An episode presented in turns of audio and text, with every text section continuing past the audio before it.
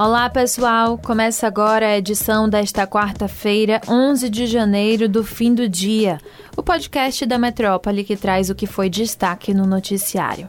Eu sou Luciana Freire e dividindo a bancada comigo está Giovana Oliveira. Oi! Olá! A gente dá início ao episódio falando o que foi um dos maiores pontos de questionamento sobre o governo do agora ex-presidente Jair Bolsonaro os sigilos impostos por ele. Nesta quarta-feira, foi retirado o primeiro dos sigilos de 100 anos decretados na sua gestão. Na primeira revisão feita pela gestão petista do presidente Luiz Inácio Lula da Silva, o Gabinete de Segurança Institucional da Presidência da República liberou o acesso à lista de pessoas que foram visitar a ex-primeira-dama, Michele Bolsonaro, no Palácio da Alvorada. A lista foi publicada pelo Estadão. De acordo com a relação, 565 entradas na residência oficial foram registradas no período de dezembro de 2021 a dezembro de 2022.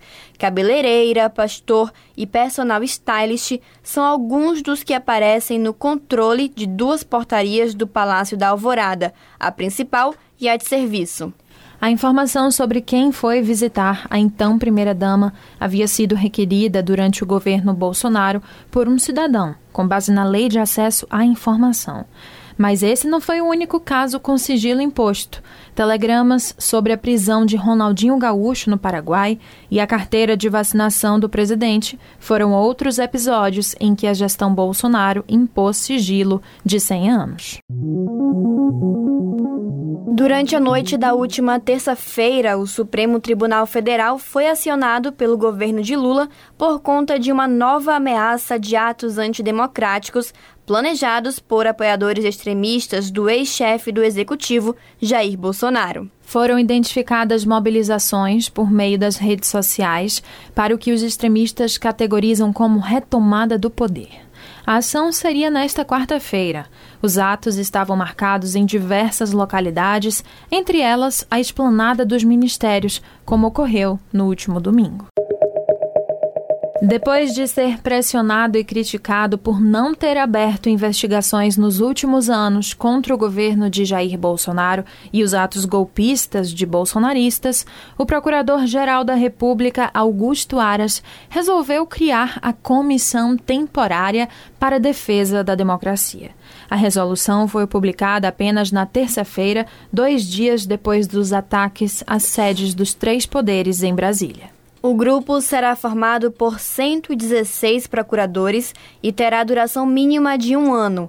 Aras também pediu ao Supremo Tribunal Federal a instauração de um inquérito para investigar uma suposta omissão do governador afastado do Distrito Federal, Ibanez Rocha, do MDB, e do ex-ministro da Justiça, Anderson Torres, nas manifestações que resultaram no ataque às sedes dos três poderes lá em Brasília. Aras é alvo de críticas desde que assumiu o comando da PGR por supostamente aliviar nos pedidos de investigação do ex-presidente. Até então, ele tinha resistido, mas o episódio do último domingo aumentou as pressões. As decisões do procurador acontecem em resposta às duras cobranças que tem recebido de membros do Conselho Nacional do Ministério Público e dos ministros do STF, que, em conversas reservadas, estão classificando a conduta do procurador como inação.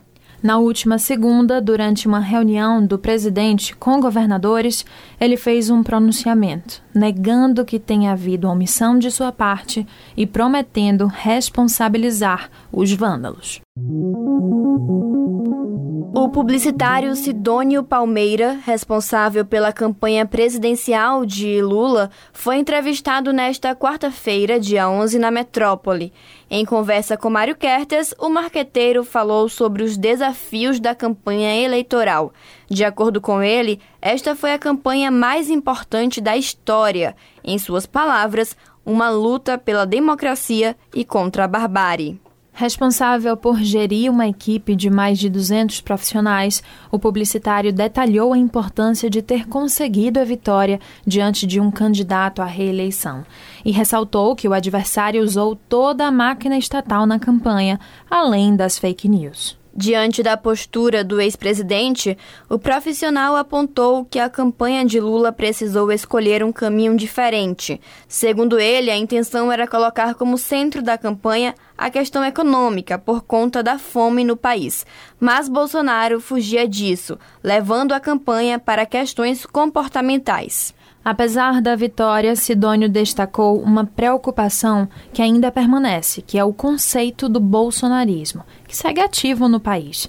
Ele disse que a sociedade brasileira precisa pensar. Aqueles que acreditam na democracia, também na seriedade das coisas, precisam fazer um movimento para mudar e controlar o fenômeno das fake news. A entrevista completa você pode conferir no youtube.com/barra portal Metro 1. Na última terça-feira, uma nova decisão judicial reafirmou a responsabilidade da Companhia Hidrelétrica do São Francisco, a CHESF, pela inundação que afetou as cidades de Jequié e Ipiaú, no sudoeste da Bahia. A tragédia foi provocada pela vazão da barragem da Pedra. A decisão, proferida pelo juiz Luiz Henrique de Almeida Araújo, da comarca de Jequié, foi um pedido da Procuradoria-Geral do Estado a ação foi proposta em 30 de dezembro. Logo em seguida, o Ministério Público da Bahia deu um parecer favorável e o plantão judiciário do Tribunal de Justiça determinou que a CHESF apresentasse os planos de contingência, de segurança e de recuperação pelos danos individuais e coletivos resultantes do descontrole na vazão da barragem. Os requerimentos determinados anteriormente foram agora apreciados e integralmente acolhidos. A CHESF vai ser obrigada a pagar as despesas da perícia para definir a extensão e o valor dos danos. Também deve ainda cadastrar as vítimas, pagar-lhes uma parcela compensatória imediata e construir um fundo de 100 milhões de reais para atender às suas responsabilidades. O juiz também fixou uma multa diária de 100 mil reais, sem prejuízo de sua majoração e de mais 20% do valor da causa em caso de descumprimento das determinações pela companhia. É isso, pessoal. O episódio de hoje fica por aqui.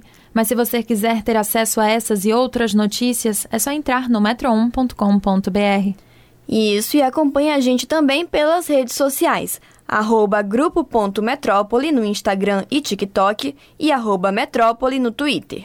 Você também pode ativar as notificações no Spotify para receber um alerta a cada nova edição do fim do dia. Valeu, Gel. Tchau, pessoal. Até a próxima. Tchau, tchau. Até a próxima.